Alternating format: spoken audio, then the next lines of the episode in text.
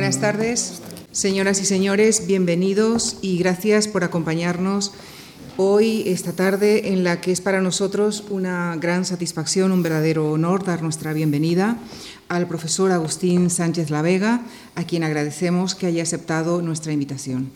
Agustín Sánchez La Vega nació en Bilbao, trabajó en el Centro Astronómico Hispano-Alemán en Almería y se doctoró en Ciencias Físicas en la Universidad del País Vasco.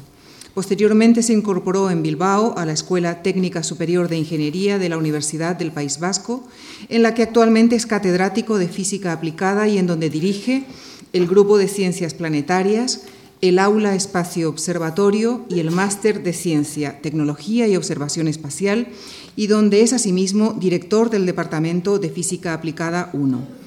Ha sido miembro del Consejo Asesor para la Exploración del Sistema Solar de la Agencia Espacial Europea y también ha participado en diversos proyectos de la NASA. Ha impartido numerosos cursos en diversas universidades españolas y ha escrito numerosos artículos de divulgación científica y varios capítulos de libros y enciclopedias. Es autor del libro de texto Una introducción a las atmósferas planetarias, hasta ahora publicado solo en inglés. Ha escrito más de 150 artículos de investigación en revistas especializadas, destacando sobre todo los 10 trabajos publicados en las prestigiosas revistas Science y Nature, y en esta última, y créanme ustedes que esto es muy difícil de conseguir y muy valorado en el mundo científico, ha sido hasta ahora el único científico español protagonista con sus investigaciones por cuatro veces de la portada de la prestigiosísima revista científica Nature. Y si el martes pasado el profesor Ricardo Hueso nos hablaba del origen y la estructura del sistema solar, esta tarde el profesor Agustín Sánchez La Vega nos propone que nos adentremos un poco más en el sistema solar y que le acompañemos hacia destinos hasta los que hasta ahora ninguna nave espacial puede posarse, hacia los planetas gigantes gaseosos de nuestro sistema solar y hacia los planetas extrasolares, algunos de estos últimos con estructuras similares a los de la Tierra, lo que nos lleva a plantearle la eterna pregunta de si puede haber vida más allá de la Tierra. Señoras y señores, las respuestas del catedrático, del investigador Agustín Sánchez Lavega. Gracias. Muchísimas gracias. Buenas tardes. Eh, quisiera en primer lugar agradecer a la Fundación Juan March y al organizador de este ciclo, el profesor Héctor Guerrero, la oportunidad que me brindan de impartir en este ilustre foro una conferencia, la tercera conferencia sobre el sistema solar y en particular sobre los planetas gigantes y eh, sobre los planetas extrasolares, que nos va a llevar posteriormente a hablar justamente de la búsqueda de vida en el universo. Bueno, comenzaré esta conferencia uh, ubicando nuestro lugar en el cosmos. Vivimos en un universo inmenso en el que nuestra capacidad mental no nos permite conocer ni las distancias con precisión ni siquiera el tiempo. En este universo calculamos que hay aproximadamente unos 200.000 millones de galaxias. Cada una de estas galaxias contiene aproximadamente 100.000 millones de soles, soles como el nuestro. Y todo esto se formó hace aproximadamente 13.750 millones de años. Se dan cuenta de las cifras que estoy hablando y de ahí que dijese la dificultad para mentalmente hacernos una idea de lo que todo esto significa.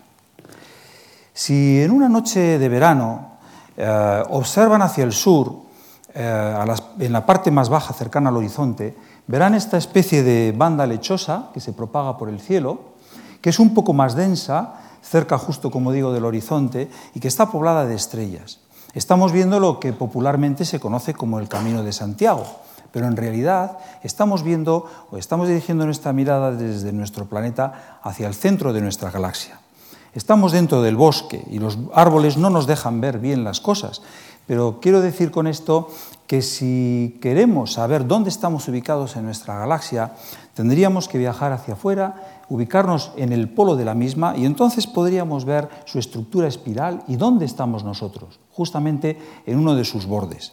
La galaxia es algo muy plano, Es eh, aquí podemos ver en esta imagen que es eh, prácticamente un disco y nosotros estamos ubicados aproximadamente a una distancia de unos 30.000 años luz del centro de la galaxia, de manera que la luz, que es lo que más, lo que más rápido viaja en el universo, como todos ustedes sabrán, viaja a la friolera de 300.000 kilómetros por segundo, de aquí a la Luna en un segundo, de aquí al Sol 8 minutos, de aquí al centro de la galaxia 30.000 años, que hay que multiplicar esos segundos por los días, o hay que pasar a días, horas y demás, ¿verdad? O sea, que las distancias son tan inmensas que necesitamos esta magnitud para medirlas. Bueno, pues nuestra galaxia tiene de un extremo a otro aproximadamente unos 100.000 años luz. Quiere esto decir que cuando ustedes vean en las películas, como en la Guerra de las Galaxias o en otras, eh, viajes intergalácticos, efectivamente estamos hablando totalmente de ciencia ficción. Bueno, y en este rinconcito donde estamos en la galaxia está nuestra estrella y los planetas, de los que eh, ya estos días se ha venido hablando de ambos dos, de ambas dos eh, tipos de astros. En una tumultuosa reunión que celebró la Unión Astronómica Internacional y por votación, cosa que suele ser muy rara entre los científicos, que funcionamos más bien por consenso que por votaciones, se aceptó la idea de que los planetas eh, principales iban a ser estos que ven aquí, Mercurio, Venus, la Tierra, Marte, Júpiter, Saturno, y Neptuno. Aquí los vemos a escala de tamaño, que no de distancia al Sol. Los demás, entre ellos Plutón, que fue el elemento de la discordia, pasaron a ser planetas menores, planetas pequeños. Y hoy en día, como Plutón, conocemos unos cuantos, aquí he puesto tres, que tienen características todos ellos muy parecidas. Por empezar a tener alguna idea de las distancias, recordaré que Mercurio, el planeta más cercano al Sol, se encuentra a 58 millones de kilómetros. Y fíjense que aquí ya estamos utilizando el kilómetro, nuestra escala de medida habitual. Ya dejamos el año luz porque digamos que en nuestro entorno del sistema solar, donde nos podemos mover, pues esta distancia, es, eh, esta escala es la apropiada. Bueno, la Tierra se encuentra a 150 millones de kilómetros del Sol y ya si nos eh, alejamos a las partes más exteriores, donde se encuentran los planetas enanos, digamos que una buena cifra serían los 6.000 millones de kilómetros. Con nuestras naves espaciales, y de esto ya hablará el próximo día el profesor Guerrero, hemos recorrido prácticamente todo el sistema solar, si bien no hemos llegado a esta zona de aquí, aunque hay una nave de la Agencia Espacial Norteamericana NASA que se dirige hacia Plutón, la nave Nuevos Horizontes, que llegará dentro de unos pocos años allí. Pero todo esto para nosotros ya al menos ha sido visitado con nuestros robots y, como saben, con el hombre pisando la Luna. Bueno, eh, antes de adentrarme en los planetas gigantes, recordaré en esta foto de familia que el otro grupo de planetas y satélites principales que aquí he reunido, eh, son, los, son los más familiares, tienen una característica común y diferenciada de los que después voy a hablar. Y es que cualquier nave espacial, cualquier astronauta puede posarse sobre su superficie, es decir, tienen una costra superficial, rocosa en donde nos podemos posar. ¿De acuerdo? Bueno, todos identificamos, aquí está en la escala de tamaño, eh, todos identificamos a la Tierra eh, por sus océanos, por su, eh, por su vegetación verde, en definitiva identificamos a la Tierra por la vida. Venus es un planeta muy semejante, hemos puesto aquí dos imágenes, una tal y como lo vemos con sus nubes y otra desprovisto de nubes, es decir, la imagen que nos brinda el radar normalmente de las naves espaciales. Ya saben que Venus es un mundo absolutamente inhóspito, tiene una atmósfera, eh, una envoltura de gases, de dióxido de carbono, que produce un enorme efecto invernadero. Las temperaturas en su superficie alcanzan los 450 grados centígrados, capaces de fundir el plomo. La presión que ejerce esa atmósfera en su superficie es de 90 atmósferas, 90 veces la terrestre, o sea, como la que nos encontraríamos si nos metemos en las profundidades del océano a unos mil metros de profundidad aproximadamente. Y como saben, ahí ya los submarinos eh, lo pasarían bastante mal.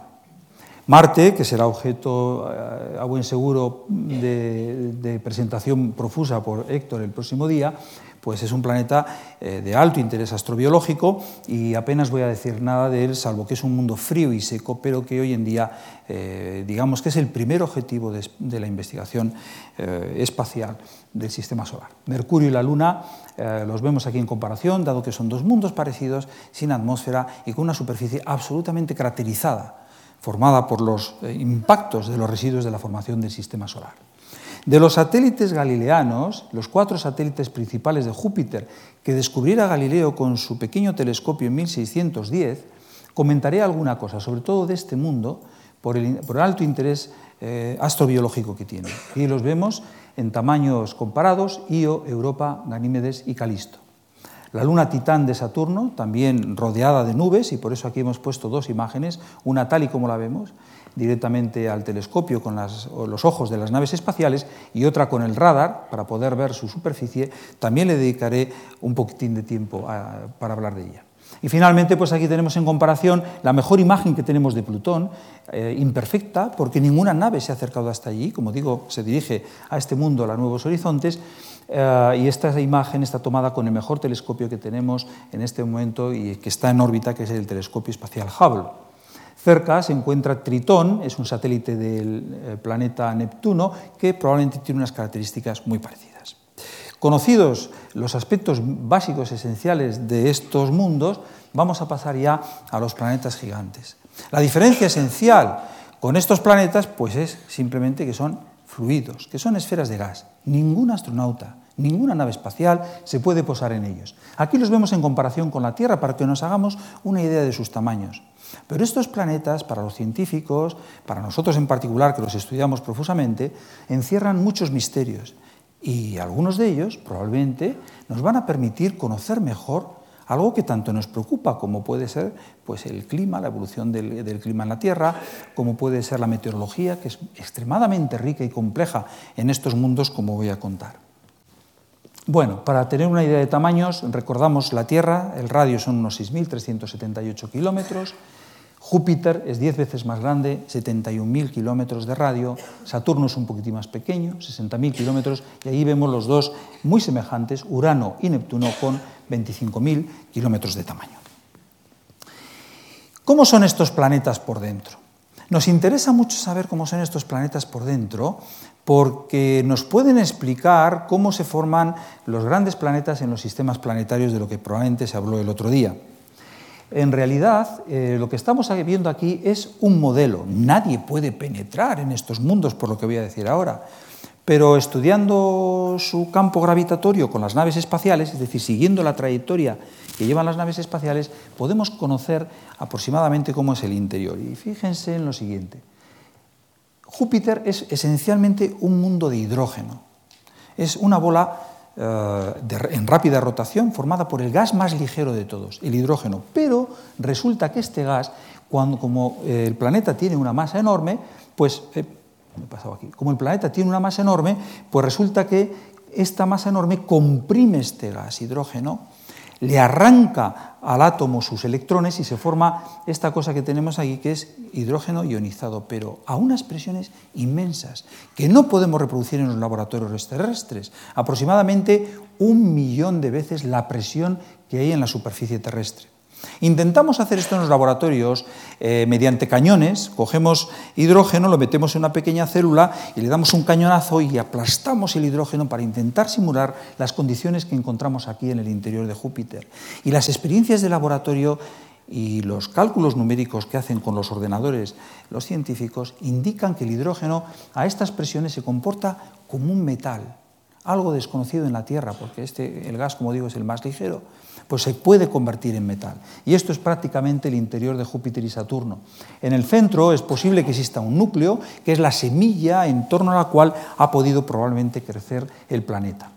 Bueno, en el caso de Urano y Neptuno las condiciones son muy parecidas, pero como tienen menos masa, prácticamente el interior está formado por una especie de hielo, vamos a llamarle pastoso, mezcla de agua, amoníaco, esto que no es tan familiar en las cocinas para la limpieza, o metano, eh, el, el gas de los pantanos que tan mal olor produce. Y a una cosa que es común a todos ellos, salvo al planeta Urano, es que tiene una fuente de calor interna.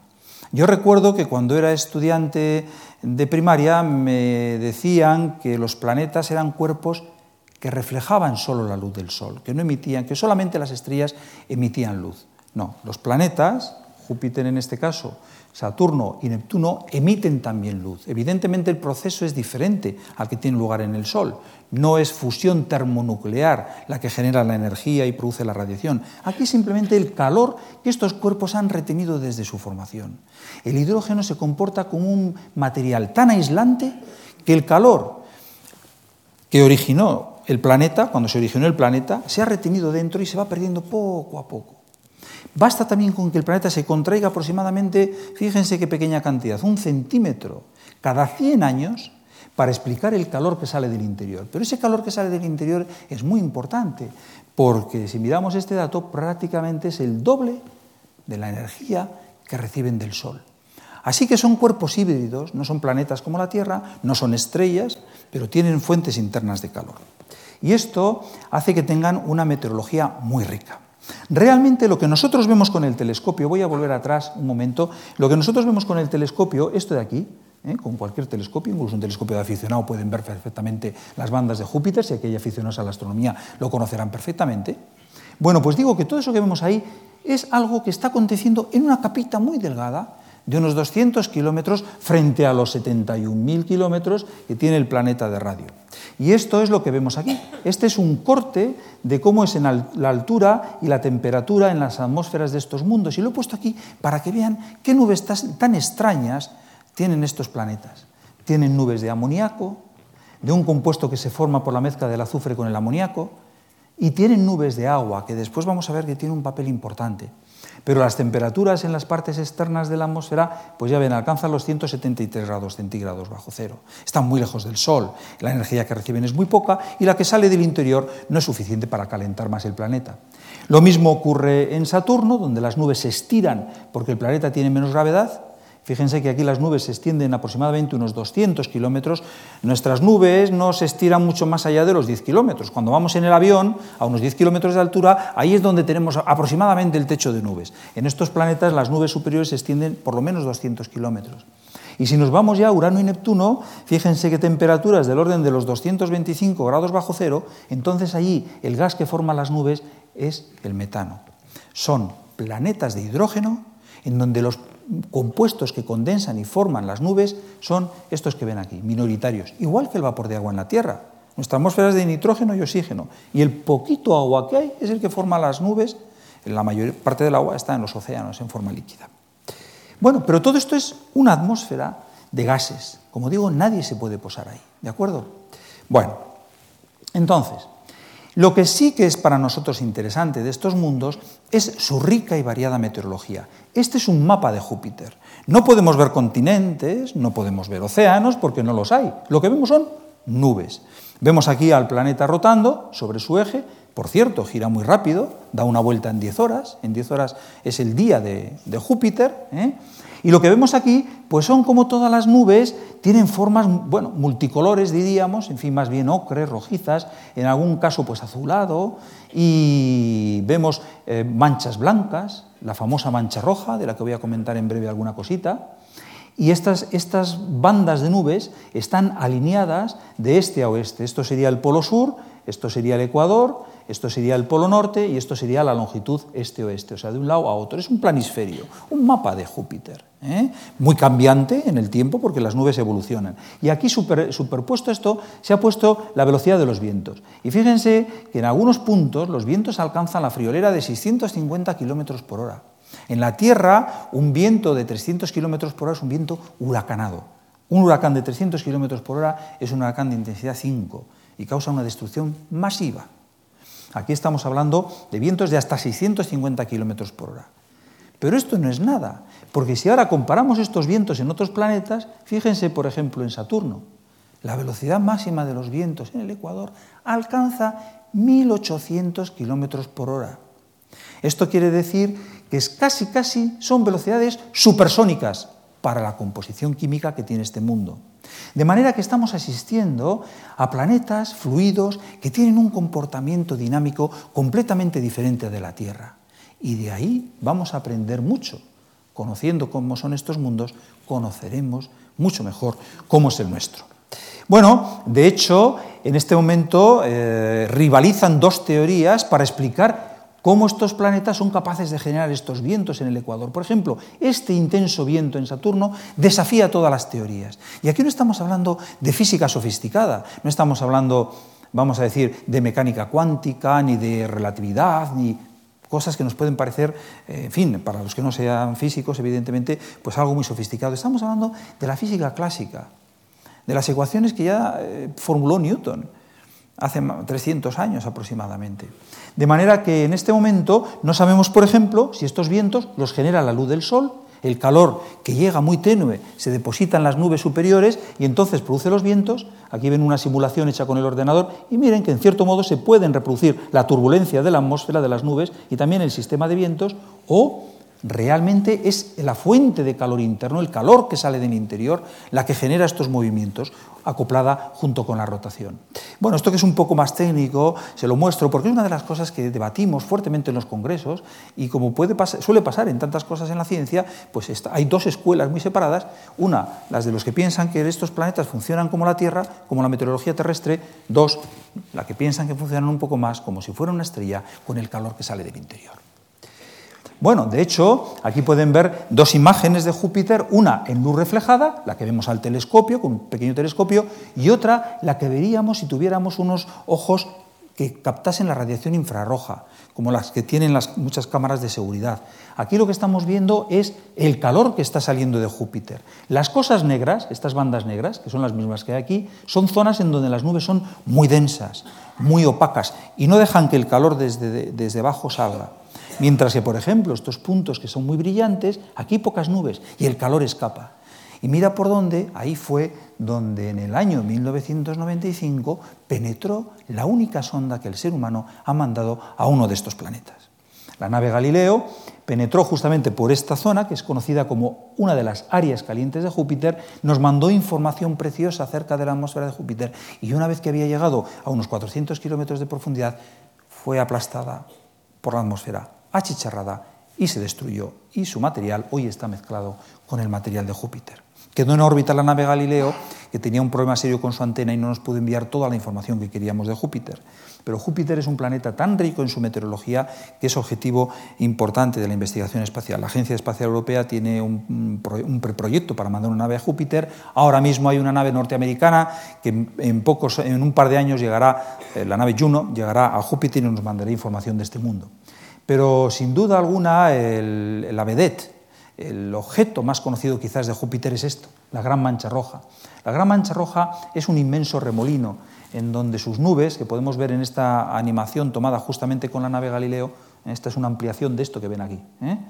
Eh, con, un intervalo de tan solo una hora, pues vemos que las nubes están ahí rotando, es un inmenso anticiclón y aquí he puesto la Tierra para que vean en comparación cómo es la Tierra en tamaño, o sea que en este momento la Mancha Roja tiene un tamaño más o menos el doble de la Tierra, hace 100 años era cuatro veces más grande, se ha ido contrayendo lentamente y todavía no somos capaces de explicar no lo voy a llamar huracán, porque realmente no es un huracán. Para que fuera un huracán haría falta que por abajo tuviéramos alimentación con el vapor de agua y como pasa en, los huracanes, pero no sabemos realmente muy bien cómo funciona.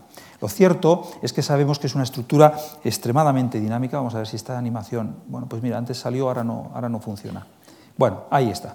Ahí pueden ver, esto es una animación tomada con las naves Wire, en donde podemos ver a la mancha roja engullendo otros vórtices, parece otros remolinos alimentándose. Y lo cierto es que en este momento no sabemos muy bien por qué lleva 300 años viviendo ahí. Nuestros anticiclones, nuestras borrascas, no duran más de un mes. Los huracanes duran aproximadamente unos 15 días. En cuanto tocan tierra, se les acaba el combustible y mueren. La mancha roja, probablemente porque no hay por debajo ninguna superficie, vive y vive. La descubrió Cassini hace ya 300 años y ahí está. Bueno, otro de los fenómenos meteorológicos que para mí tiene especial interés, porque es el que nos ha, uno de los que nos ha dado las portadas de la revista eh, Nature, son las grandes manchas blancas. Las grandes manchas blancas eh, es un fenómeno espectacular. Eh, este es el planeta Saturno, esta es una imagen que, justamente tomé en el año 1990 eh, desde el Observatorio Francés del Pic de Midi y para que vean en comparación, aquí tienen la Tierra y fíjense en, este, en esta mancha blanca que ven ahí. Eso es una gigantesca tormenta evolucionando en Saturno. Es bastante más grande que la Tierra. Y aquí antes hemos visto una animación de esta tormenta expansionándose por todo el ecuador de Saturno. Eh, eh, tomada con el telescopio espacial Hubble. Recuerdo que cuando eh, apareció esta tormenta yo tenía especial eh, querencia, permítanme esta licencia, tenía especial querencia por estas tormentas porque había hecho mi tesis doctoral sobre esto. Es decir, nadie había, se había preocupado de este fenómeno meteorológico, a mí me interesó mucho y justamente pasé muchas horas en el Observatorio Astronómico Nacional, en el Retiro, buscando en las viejas, haciendo un poco de rata de biblioteca, buscando los libros, informaciones, dibujos, incluso fotografías antiguas de los pocos casos que había de estas tormentas. Entonces hice un estudio de las mismas, bueno, en fin, fue el motivo de mi tesis, e hicimos la predicción de que estas tormentas pues, tenían una ciclicidad de unos 30 años, que es el año de Saturno. O sea, cada 30 años se podía producir una erupción. Y, hicimos la hipótesis de que en el año 1990 eh, le tocaba ya una, y mira por dónde pues, surgió. Y mis colegas eh, franceses del Pic du Midi, del observatorio que está en los Pirineos, pues una noche observando me llamaron que estaban viendo un punto brillante en Saturno. Y cogí en aquel momento y como no tenía ninguna otra opción, eh, al de una semana ya fui al observatorio, eh, fui a la agrupación astronómica que hay en Vizcaya y cogí un telescopio celestón pequeñito y al lado de mi casa pues me puse a ver Saturno. Y con mi hijo que entonces tenía cinco años, el mayor, pues le dije, ¿ves lo que hay aquí en Saturno? Y me dijo, sí, sí, veo, veo los anillos. ¿Y qué más?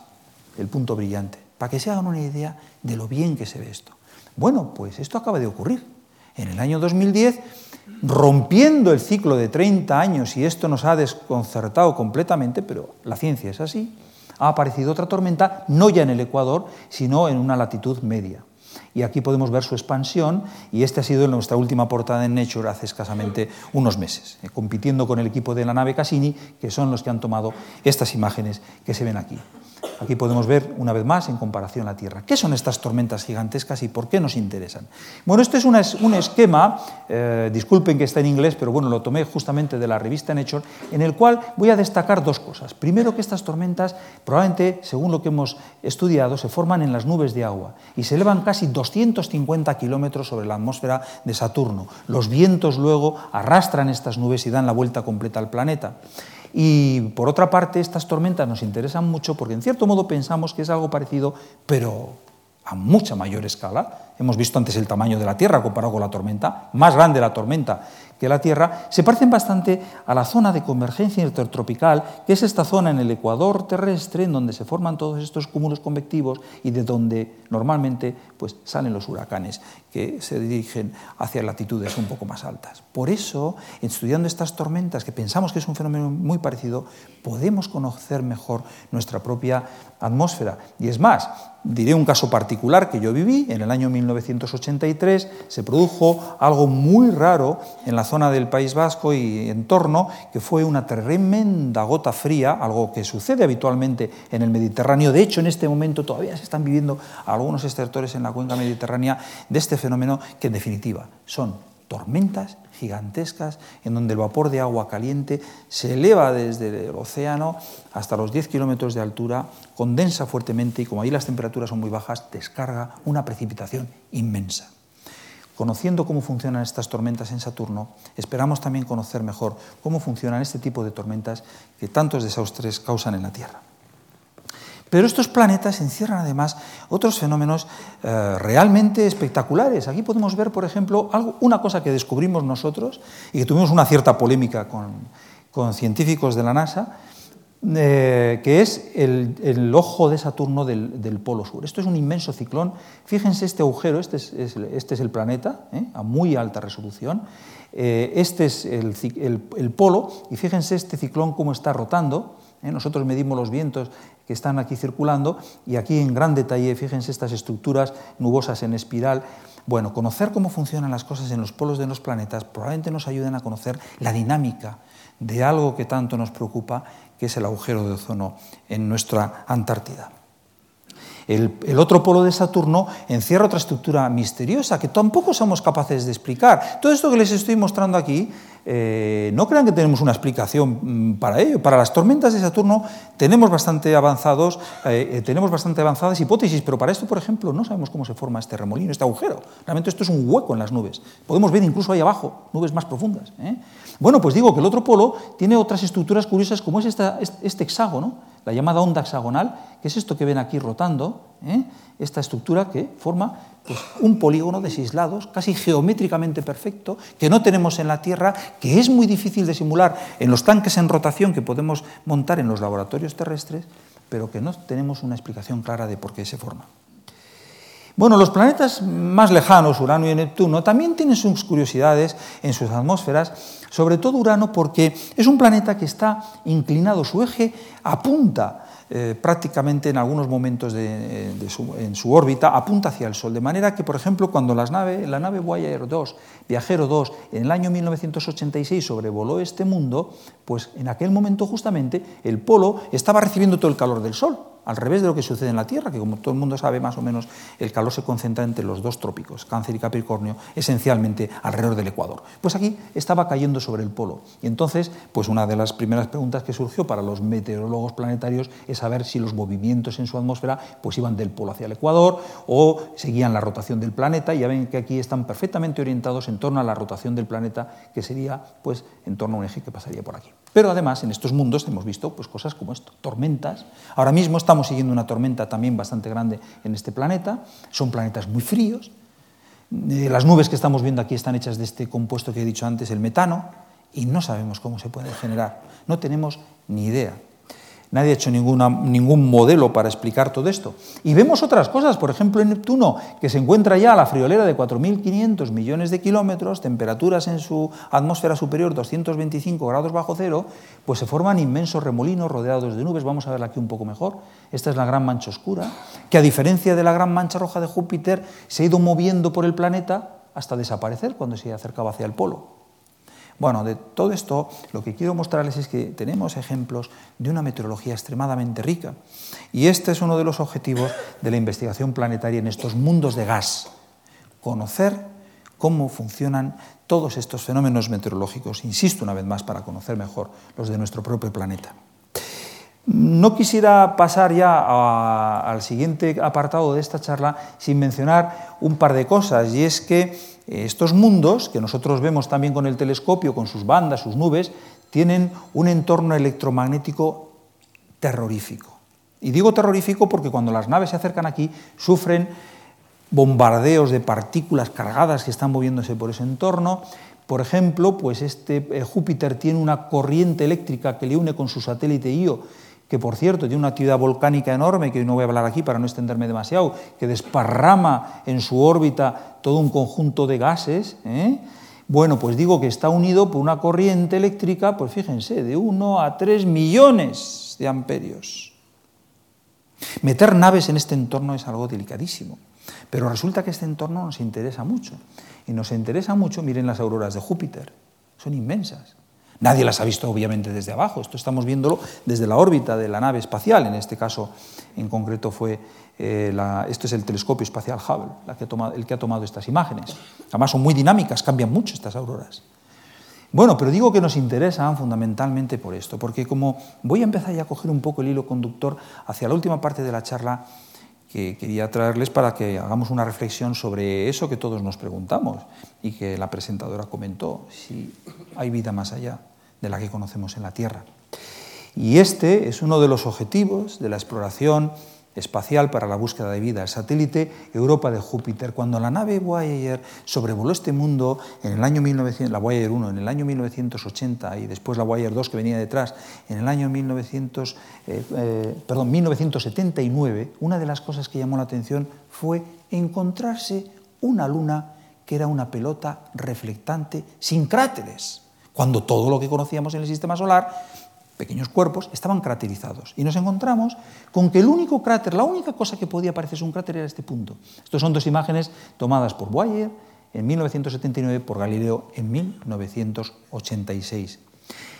Extrañó estas extrañas eh, grietas, estas fracturas, estas distribuciones de colores que podemos ver aquí, ¿eh? están un poco resaltados en el ordenador, pero lo que ya resultó más espectacular fue al acercar las cámaras de la nave Galileo, encontrarnos con estas estructuras rectilíneas, con estas estructuras poligonales que nos están diciendo que este mundo está vivo, que este mundo ha borrado de su faz todos los cráteres que se pudieron formar después del gran bombardeo que aconteció tras la formación del sistema solar y de la que le hablaría en el otro día.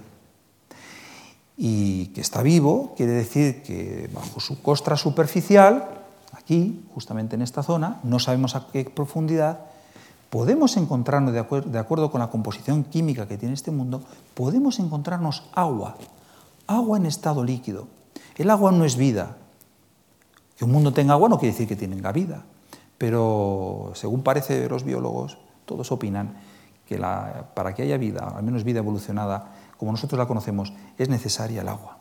De manera que, o bien quizás el hielo está eh, en un estado pastoso por debajo de esta costra, no sé, unos 50, 100 kilómetros, no se sabe muy bien, o bien está en estado líquido y entonces hay una esperanza para la vida. Y por eso, entre otros, la Agencia Espacial Europea pues tiene en proyecto enviar, quizás, si es que sale adelante, está en competencia con, otros, eh, con otras ideas, con otros proyectos, pues enviar una nave a este satélite y a otro cercano, Ganímedes, que también parece tener estas características, para pasar muy cerquita de su superficie y ver si quizás por alguna de estas grietas, que por cierto estas grietas tienen longitudes del orden de los mil kilómetros, ¿eh? como de Bilbao a Cádiz, por decir, o sea, de un lado a otro de España, ¿eh? por anchuras de tan solo 10 kilómetros, por ahí el hielo está fluyendo lentamente, no lo podemos ver, ¿eh? pero está saliendo por las grietas, hay un movimiento, realmente tiene que ser espectacular estar con una nave espacial posado en este mundo, totalmente distinto a lo que hemos visto o podemos imaginar de otros mundos. Bueno, pues digo que este es eh, uno de los objetivos de interés por visitar esta luna, la posible existencia de agua líquida bajo su costa su superficial. Eh, por si alguno no lo sabe y se hace la pregunta, el hecho de que haya agua eh, significa que hay calor para fundir el hielo. Y el calor en estos mundos se produce porque los cuatro satélites galileanos se encuentran en lo que se llama un fenómeno de resonancia gravitatoria, en el cual se encuentran periódicamente y se estiran y se encogen, se estiran y se encogen muy poquito pero suficiente para calentar el interior. ¿eh? Todos sabemos que si cuando nuestra tarjeta Visa eh, se nos acaba y la queremos destruir, pues una forma muy sencilla, si no tenemos una tarjeta a mano, es hacer así, ¿verdad? Doblar. Y si uno pone el dedo donde estamos produciendo el doblez, nota que hay calor. La flexión produce calor, estira y encoge los átomos de la tarjeta y lo mismo pasa con Europa. Se estira y se encoge un poquitín por este tirón gravitatorio que sufre de los satélites. Y ese calor, pequeño calor, funde el hielo. Y ese es el que origina el posible estado de agua líquida. Bueno, y aquí podemos ver el siguiente satélite que está siendo en este momento profusamente eh, estudiado eh, con la nave Cassini, eh, en una imagen tomada por la nave Viajero que cuando se aproximó por allí fue otra de las grandes sorpresas en el año 1980. Por cierto, una misión extremadamente exitosa, porque para los que somos un poco más mayores recordaremos que en los años 1980, y más cuando se lanzó la misión, cinco o seis años antes, no existían los, ordenadores personales, no existía la tecnología de PC. Los que si alguno trabajó con ordenadores en aquella época, se acordará cómo eran los ordenadores. Pues estas naves sobrevolaron perfectamente y han sido las que más lejos han ido por todo el sistema solar desde Júpiter, utilizando lo que se llama un efecto de carambola gravitatoria, Júpiter, Saturno y Urano y Neptuno, la Viajero 2, de las dos que iban, la 1 solamente hizo el periplo de dos planetas, la 2 hizo el periplo de los cuatro. Matemáticamente sobrevoló los cuatro perfectamente. Bueno, y entonces una de las grandes sorpresas, otra de las grandes sorpresas fue esto, encontramos con una nube naranja. ¿Dónde están los cráteres? Estamos asistiendo a un mundo lleno o pleno de nieblas de hidrocarburos derivados del carbono. Este color rojizo que vemos aquí son hidrocarburos. Titán tiene una química eh, orgánica extremadamente rica. Es una química prebiótica, es decir, que pudiera recordar, salvo por las bajas temperaturas que reinan en este mundo, del orden de los 180 grados bajo cero, pudiera recordar a lo que podía haber sido la Tierra antes de la aparición de la vida y por eso también tiene un cierto interés astrobiológico. Si queremos ver lo que hay debajo de estas densas nieblas, pues tenemos que recurrir al radar o también en, el, rango óptico hay algunas longitudes de onda, algunas, algunas radiaciones en las que podemos ver la superficie. Bueno, esta imagen parcial de la superficie de Titán nos la muestra la nave Cassini desde órbita en este momento. Pero sin lugar a dudas, yo creo que uno de los mayores éxitos de la exploración espacial ha sido este que estamos viendo aquí. Y además tuve la fortuna de poder vivirlo en directo, fue extremadamente emocionante porque fue justamente la época en la que yo estaba en el Comité de Exploración del Sistema Solar de la Agencia Espacial Europea. En aquel momento, cuando la nave Huygens se desprendió de Cassini y bajó hacia este mundo, hacia Titán, a 1.500 millones de kilómetros del Sol. Voy a poner un símil que yo suelo contar mucho a mis estudiantes, les gusta mucho, eh, que a lo mejor, a ver si, si ustedes me entienden. Dar en la diana de Titán desde la Tierra es algo así como, y voy a hacer el símil futbolístico, como si un jugador del Atleti de Bilbao metiese un gol en la portería de la Real Sociedad en San Sebastián, que está a 100 kilómetros. Normalmente no suelen meterlo a 20 metros, pero fíjense usted lo que es meter a 100 kilómetros. Pues dar en la diana, es el cálculo eh, equivalente, dar en la diana en Titán fue más o menos esto, como si un jugador del de Bilbao metiese el gol en San Sebastián. Para que vean la dificultad de acertar y cuando mandamos una misión a tantas distancias. Me imagino que Héctor hablará de esto el próximo día con profusión. Bueno, pues lo que decía es que en aquel momento eh, el investigador principal, después de haber asistido en, la ESA pues a, las imágenes del descenso, nos lo presentó al comité. Y entonces, en una gran sala que tiene la Agencia Espacial Europea en París, nos proyectó el vídeo. Y empezamos a ver cosas como esta. La nave estaba descendiendo en este mundo. Acababa de atravesar las capas de niebla y empezaba a mandar imágenes en las que veíamos pues lo que parecen estas... A mí me recordaban inmediatamente al verlas pues las imágenes que uno ha visto, por ejemplo, de los aviones, de, las primeras épocas, de la Primera Guerra Mundial, digamos, cuando tomaban imágenes ciertamente imperfectas pues de poblaciones, ¿verdad? No crean que esto son poblaciones, ni esto es una línea de costa. En cierto modo podría ser una línea de costa, pero esto simplemente son hidrocarburos secos. Eh, se veían lechos de ríos, ríos secos, por donde clarísimamente ha fluido algo. Hoy en día pensamos que son hidrocarburos, probablemente etano y, metano. Y aquí esto no es una línea de costa, eh, como digo, estos son hidrocarburos oscuros. Pero lo más emocionante fue cuando después de bajar y, encenderse la luz de la nave, que llevaba una luz, esto es una misión europea. Esta es una misión en la que participa España. Pues se posó en la superficie de este mundo y esto que están viendo aquí, están asistiendo a la imagen más lejana que tenemos de la superficie de un cuerpo de nuestro sistema solar, de nuestro sistema planetario. Esto que estamos viendo aquí son bloques y esto es una película, si se fijan está animado. No vamos a ver pasar por ahí a nadie, claro, pero verán ustedes aquí que, estas piedras parecen temblequear un poco. Esos son bloques de este tamaño, de unos 10 centímetros, 15 centímetros quizás como mucho, de hielo, de amoníaco y de otros hidrocarburos. La transmisión no duró más de una hora, pero fue una transmisión exitosa. Fue muy emocionante, nos levantamos en la mesa, nos dimos abrazos, felicitamos al investigador principal porque realmente yo creo que la humanidad había dado un paso muy importante, pero yo por otra parte creo también que nuestra agencia, la Agencia Espacial Europea en este caso, no supo vender suficientemente este producto. La NASA lo hace mucho mejor, lo vende mucho mejor. Y aquí, por ejemplo, tenemos imágenes tomadas con el radar de la nave Cassini desde órbita de lo que parecen ser ya las primeras y fuertes evidencias de lagos de hidrocarburos. Incluso aquí tenemos una imagen de cómo refleja la luz del sol, eh, cómo los lagos reflejan esta luz del sol y cómo brilla en la superficie líquida de estos lagos, que no conocemos muy bien su profundidad, probablemente no muchos metros. ¿eh? Desde luego, creo yo, todo un paraíso para las compañías petrolíferas, porque tienen el petróleo, estoy haciendo un chiste, no es petróleo evidentemente, son hidrocarburos a flor de, de superficie. Lo único que, claro, hay que ir a 1.500 millones de kilómetros. Todo un reto. Bueno, y Avanzando ya un poco más en, la parte eh, segunda y final de la charla, una vez que hemos visto cómo son estos planetas extrasolares y hemos conocido un poco sus satélites más interesantes desde el punto de vista de la exploración espacial, pues vamos a pasar a la parte correspondiente a los planetas extrasolares.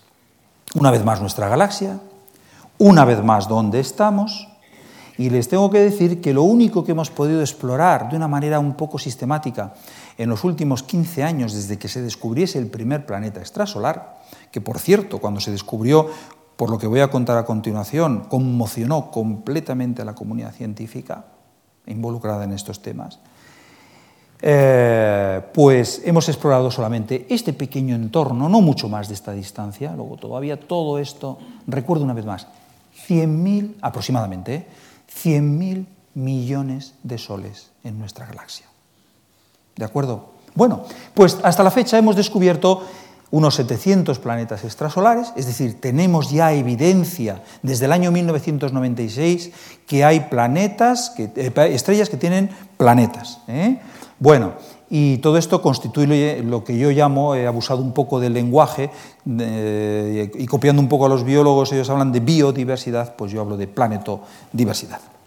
Bueno, descubrir un planeta extrasolar es una cosa realmente difícil. Vamos a mirar este campo de estrellas y vemos estrellas por doquier, cerca, muy cerca unas de otras. Y entonces cuando estamos intentando ver un planeta en torno a cualquiera de estas estrellas, tenemos que pensar que están extremadamente lejos y que el planeta está extremadamente cerca de la estrella. Es como si volviendo al símil futbolístico, pues intentásemos desde una distancia de unos 10 o más kilómetros, con un telescopio, pues intentase parar una cerilla pegada a un centímetro de un foco del estadio. El foco produce mucha luz, a un centímetro una cerilla encendida. Eso es imposible prácticamente de ver. Esto es lo que estamos intentando hacer y esto es lo que hacen los astrónomos realmente. No les puedo mostrar eh, más que alguna imagen suelta de lo que pensamos es un planeta en formación, una imagen directa. Aquí tenemos, por ejemplo, una estrella que brilla muy poquito y un planeta muy joven seguramente que se está formando y está muy caliente. Las estrellas brillan del orden de un millón de veces más que un planeta. Por eso es tan difícil eh, verlas, porque están, estamos teniendo una cosa que brilla muy poquito a la otra que brilla muchísimo. Bueno, y salvo estas que son muy jóvenes y entonces la diferencia de brillo entre el planeta y la estrella pues decae, no es tan importante, ¿verdad? La forma más eh, fácil de verla, de descubrir estos planetas, es mediante la llamada técnica Doppler, en donde, bueno, pues si tenemos un planeta que está en órbita alrededor de una estrella y este planeta está muy cerquita de la estrella y es muy grandecito, pues entonces hace que la estrella se mueva, como estamos viendo aquí. Y cuando la estrella se mueve, por un efecto muy conocido en física, al acercarse, la luz que emite se comprime y al alejarse, la luz que eh, emite se estira. Y esto al descomponer la luz en los colores del arco iris, producido por este planeta, claro, que está moviendo a la estrella, pues hace que cuando vemos los colores del arco iris de esta estrella con un prisma, ¿eh? para poner un caso un símil, y luego vemos aquí estas cosas negras que se ven aquí, que son las líneas de los átomos que nos permite identificar, de ahí los astrónomos sabemos qué temperatura, qué velocidad se mueven los átomos en una atmósfera de una estrella, Todas esas propiedades que dicen, pero que si está tan lejos, ¿cómo lo saben? Bueno, pues estudiando esto, un espectro. Bueno, pues lo que digo es que entonces estas líneas vemos que como en un baile eh, sincronizado se mueven, van y vienen, van y vienen. Esto es lo mismo, el mismo efecto que sobre una onda acústica estamos acostumbrados a oír si estamos en una estación de tren y viene un tren, silba y pasa. ¿eh? ese cambio de frecuencia eso que nuestros oídos captan con sonido es exactamente lo mismo que nosotros vemos aquí en la luz de esta estrella. Y de esta manera se descubrió el primer planeta extrasolar, con la técnica llamada Doppler. Revolución en la astrofísica. Planetas como Júpiter a 3 millones de kilómetros. ¿Qué hacen ahí? Bueno, para explicarlo, pues eh, después dar una pequeña explicación simplemente, pero antes de esto decir, eh, decir que de estos planetas hemos eh, aprendido muchas cosas, porque algunos tenemos la fortuna de que tienen su plano orbital inclinado directamente hacia la Tierra y los vemos transitar y producen eclipses. Y fíjense qué bien se puede ver cómo cae la luz de la estrella, con qué precisión apenas 2% de caída, se puede ver perfectamente la caída. Y de ahí sacamos el periodo orbital, el tamaño del planeta, a la distancia a la que se encuentra de la estrella. Y es más, a veces no solamente lo vemos pasar por delante y sacamos estas cosas, sino que la luz de la estrella pasa por la atmósfera del planeta y sabemos de qué está compuesta la atmósfera. Y como el planeta, si es como Júpiter, está mandando luz, como comenté antes con Júpiter, pues cuando se eclipsa por detrás, también vemos que su radiación infrarroja, la que sale del calor del planeta, también cambia. Y de ahí estudiamos sus propiedades. Y de ahí es de donde sabemos tantas cosas de estos 700 planetas extrasolares. Y entonces, de todo eso, vamos a la planetodiversidad.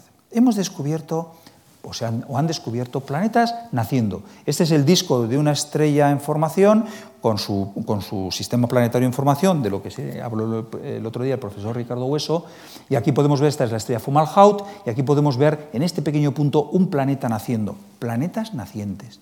En 10, 50 millones de años se va a formar ese planeta. Pero hay también planetas que están como Júpiter pegados a su estrella, a solo 3 millones de kilómetros. Recuerdo, Mercurio del Sol, el más cercano, calcinado, 58. Esto es a 3. Bueno, pues en estos Júpiters calientes las temperaturas son 2.000 grados centígrados. Comparado con Júpiter que está a 170 bajo cero, fíjense la diferencia, pero está muy cerca de la estrella. Hay inmensas corrientes en movimiento. Aquí estamos hablando ya de, 3.600 kilómetros por hora, velocidades supersónicas, seguramente. Pero hay planetas más interesantes que se parecen a la Tierra y que no existen en nuestro sistema planetario y que por primera vez se han descubierto. Son las llamadas supertierras. Cuerpos que seguramente se parecen a la Tierra, pero son más grandes. Y por eso se han bautizado así. Dos veces el radio de la Tierra. No hay ninguno en el sistema solar así. Diez veces la masa de la Tierra. No hay ninguno. Estas supertierras son candidatas a posible albergue de vida.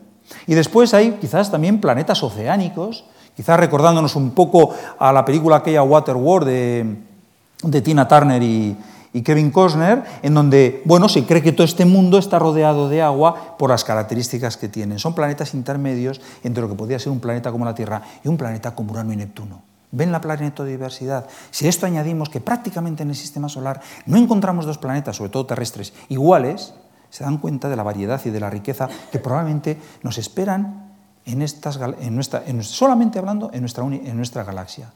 100.000 millones de estrellas solamente hemos encontrado planetas en nuestro entorno en 700 casos. Bueno, y avanzando ya en la parte final de la charla, y todo esto nos lleva a la gran pregunta que cualquiera, no hace falta ser astrónomo ni científico, sino que todos nos hacemos. ¿Hay vida más allá de la Tierra? ¿Hay vida en otros rincones del universo? Bueno, mm, según cuentan mis amigos biólogos, pues parece que para que la vida eh, pueda florecer en un planeta, pues hacen falta estos elementos básicos de la ecuación. Mm, todos están de acuerdo en que hace falta una fuente de energía. No hace falta que sea la luz del sol. Hoy sabemos que en las profundidades marinas, donde no llega la luz del sol, hay una riqueza biológica inmensa, en las dorsales oceánicas, o sea, que puede ser calor que emana del interior. Por eso Europa es interesante en ese sentido, Europa el satélite de Júpiter. El agua líquida como un buen disolvente parece que es un elemento esencial, lo cual no quiere decir que muchas veces las noticias de prensa son confusas, que si pensamos que hay un planeta que pudiera tener agua líquida tiene vida. No, es un elemento importante. Y por supuesto carbono, que como saben los químicos dividen a la química en dos partes, la orgánica y la inorgánica. La orgánica toda la química del carbono, por las moléculas tan largas y complejas que forma. Y luego, unas ciertas condiciones apropiadas que, bueno, pues todavía no se han llegado a reproducir en el laboratorio, pero que desde mi desconocimiento del tema no dudo casi casi en que se llegará a hacer dentro de mucho tiempo, para pasar a las grandes macromoléculas orgánicas y de ahí como elemento básico a la célula. Esto es un poco el esquema simplista de lo que podría ser la vida en el universo. Bien, como dijo Helmut Wilhelm, un reconocido filólogo de estudios chinos, el cambio es la única cosa que cambia en el universo. Para entender la vida tenemos que entender que nuestro universo no, siempre ha sido apto para la vida. Hoy tenemos una buena, eh, tenemos pruebas suficientes y teorías suficientes para decir que nuestro universo empezó como una mal llamada gran explosión o como Fred Hoyle, el astrofísico, hizo una caricatura Big Bang, porque él se oponía a, esta teoría de la gran explosión, hace unos 13.750 millones de años. En tan solo aproximadamente unos 250 millones de años se formaron las primeras estrellas, elemento esencial, porque como vamos a comentar, somos, como dijo Carl Sagan, literalmente polvo de estrellas. Todos los elementos químicos que tenemos en nuestro interior, desde el elemento 7, carbono, calcio en nuestros huesos, el hierro que fluye por nuestras sangres, todo ha sido sintetizado en las estrellas, todo en el interior, sobre todo de las estrellas más masivas, las supernovas. Y en esta escala cósmica, por lo tanto, necesitamos de las estrellas para que estemos aquí, pues eh, hace 4.650 millones de años, ya ven la diferencia, se formó nuestro sistema solar. Y de ahí la evolución. Durante 3.000 millones de años, quizás Hace 3.500 millones de años surgieron las primeras formas vivas en la Tierra, sobre esto hay mucho debate, pero sabemos que por lo menos durante 3.000 años, hasta la gran explosión cámbrica, la vida en la Tierra eran seres prácticamente unicelulares. Eh, escasamente había algunos pluricelulares y a partir de ahí se produjo la gran explosión que llevó que nos ha llevado en nuestro recorrido hasta nuestros días y lo que a mí más, eh, quizás más me interesa de este aspecto, el que hemos convivido en los últimos 200.000 años durante un tiempo importante con otras especies, por ejemplo, con el hombre de Neardental. Como dijo Ralph Emerson, el hombre es un pedazo de un universo hecho vida. Somos el resultado de la evolución estelar. Todos los elementos químicos más pesados que el berilio y que el litio se formaron en las estrellas, los anteriores con el Big Bang. Bueno, si queremos buscar vida, una de las técnicas que utilizan los astrónomos es buscar por esta región que ven en este gráfico, aquí tienen un poco cómo son mm, eh, la masa de una estrella, es decir, eh, desde estrellas que son muy pequeñitas hasta estrellas como el Sol, y esto es la distancia que nos separa de la estrella en unidades de la distancia Tierra-Sol. Aquí tenemos nuestro sistema planetario y aquí tenemos, por ejemplo, el sistema planetario de la estrella Gliese 581, que no es nada más que el, número 581 de un catálogo que hizo este señor llamado Gliese. En, en esta estrella se han descubierto todos estos planetas. No tenemos fotos, no podemos mostrarlos, pero la escala de tamaños viene a decir más o menos cómo son de grandes. Y lo importante es que en esta banda azul es la distancia, simplemente por temperatura, de la estrella a la cual el agua podría encontrarse en estado líquido. Miren qué bien está la Tierra dentro de la banda. Marte, extendiendo un poco, aquí se estira un poco la banda, casi está también en el interior. Marte tuvo en un pasado seguramente agua, bueno, tenemos pruebas evidentes de que ha habido agua en un pasado en Marte, hoy en día está un poco seco, y en Venus está un poquitín en la parte externa. De manera que, por ejemplo, vemos que aquí hay unos cuantos planetas, al menos tres, que pudieran estar en la zona del agua líquida y son planetas potencialmente interesantes para la aparición o para la emergencia de la vida. Bueno, volviendo un poco a los planetas gigantes, ¿por qué los planetas gigantes pueden ser importantes para la vida? Pues fíjese qué cosa más curiosa, cuando se descubre en el año 1996 un planeta, el primero, extrasolar, que es un Júpiter pegado a la estrella, todos se preguntan, ¿y qué hace un planeta como Júpiter ahí? Si los planetas grandes como Júpiter, las bolas de gas, se forman lejos de la estrella, ¿qué hace solo a 3 millones de kilómetros? ¿Se puede formar un planeta así? Bueno, el consenso en este momento entre la comunidad científica, eh, ya saben que los científicos no tenemos la verdad, eh, proponemos modelos y funcionamos por consensos, y esa es la mejor explicación que tenemos de, de lo que observamos en el universo. Bueno, pues el consenso hoy en día indica que estos planetas efectivamente se forman lejos. Pero si al formarse, y esto es lo que muestra esta simulación del ordenador, esto sería como si desde arriba viésemos aquí, se ha quitado el sol para que no moleste, y vemos el disco de gas y de polvo donde se están formando en estos grumos, se están haciendo planetas, pues si ese disco es muy masivo, a medida que el disco se va comprimiendo, resulta que estos planetas pueden migrar, los grandes se pueden mover, se mueven como digamos en fin, no es muy correcta el, símil, como si fuesen rozando con el disco y cayendo poco a poco hacia la estrella. Y por diferentes mecanismos que se han propuesto, que no voy a entrar aquí porque es un poco complejo, quedan en órbita pegando a la estrella. Es decir, que todo planeta como Júpiter se va a formar fuera, se moverá, se puede mover, y entonces, ¿qué es lo que pasa?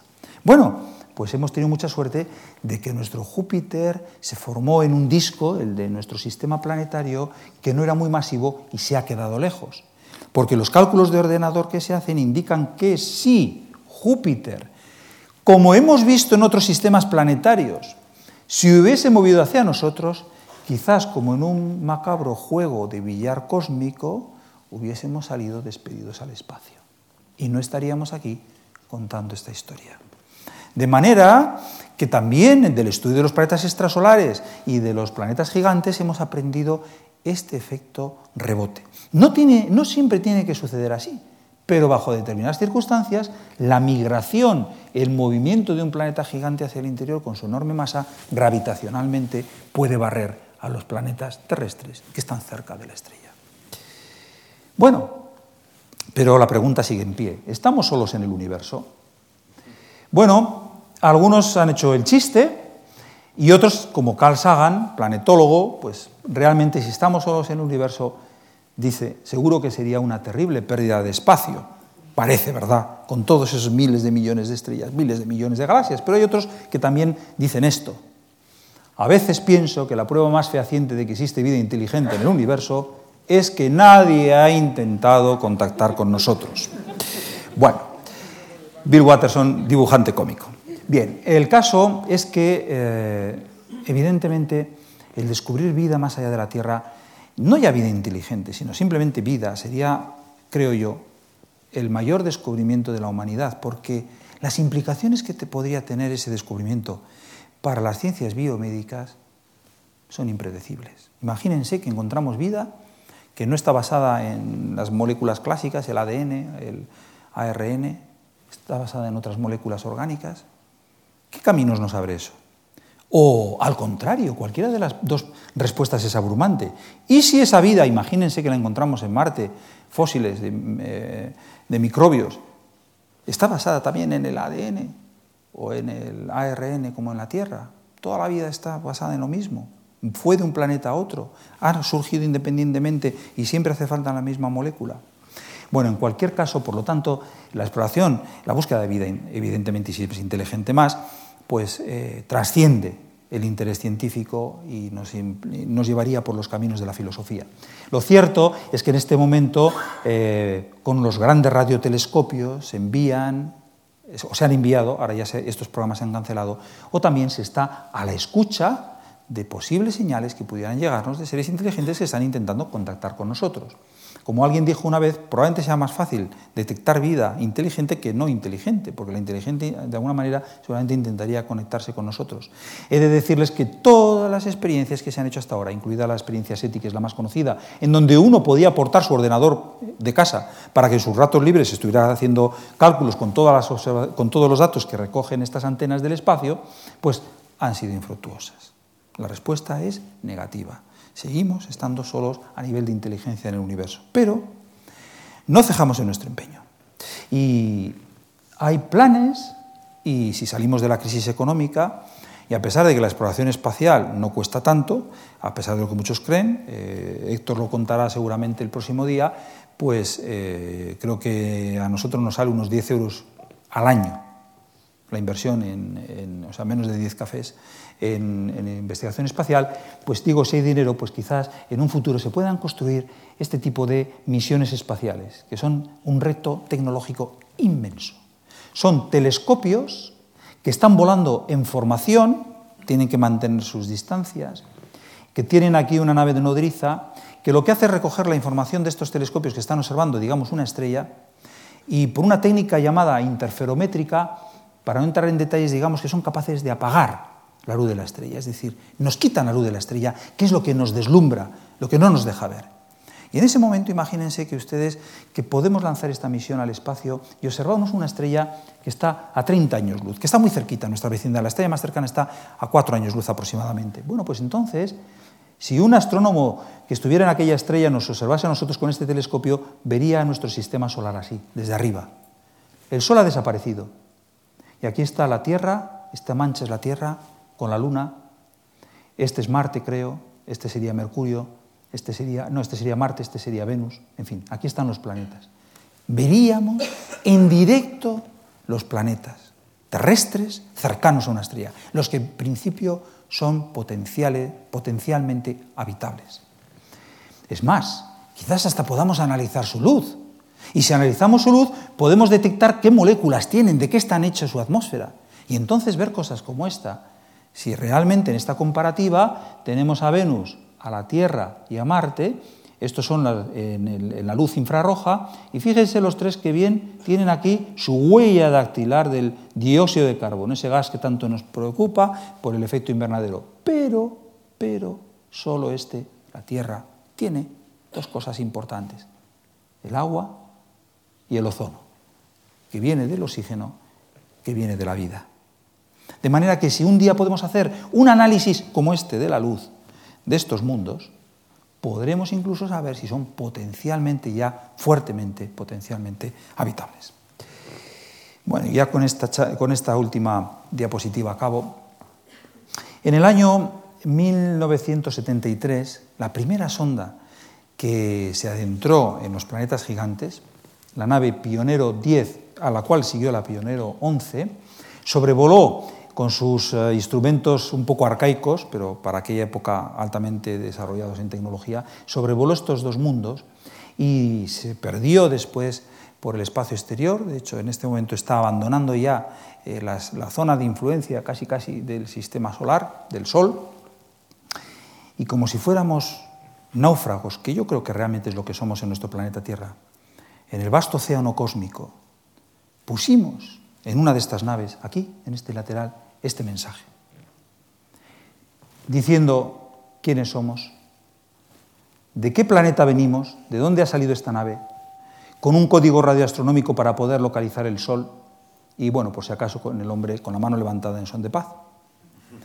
Esta misión, esta nave se pierde ya, entre, va a perderse entre las estrellas. Se calcula que dentro, desafortunadamente para nosotros, de dos millones de años, llegará una estrella que la pueden ver ahora en las noches de invierno aparecer eh, al comienzo de la noche, la estrella Aldebarán en la constelación de Tauro. Y yo me pregunto si algún hipotético habitante de este mundo eh, fantástico o hipotético la encontrará. Muchas gracias por su atención.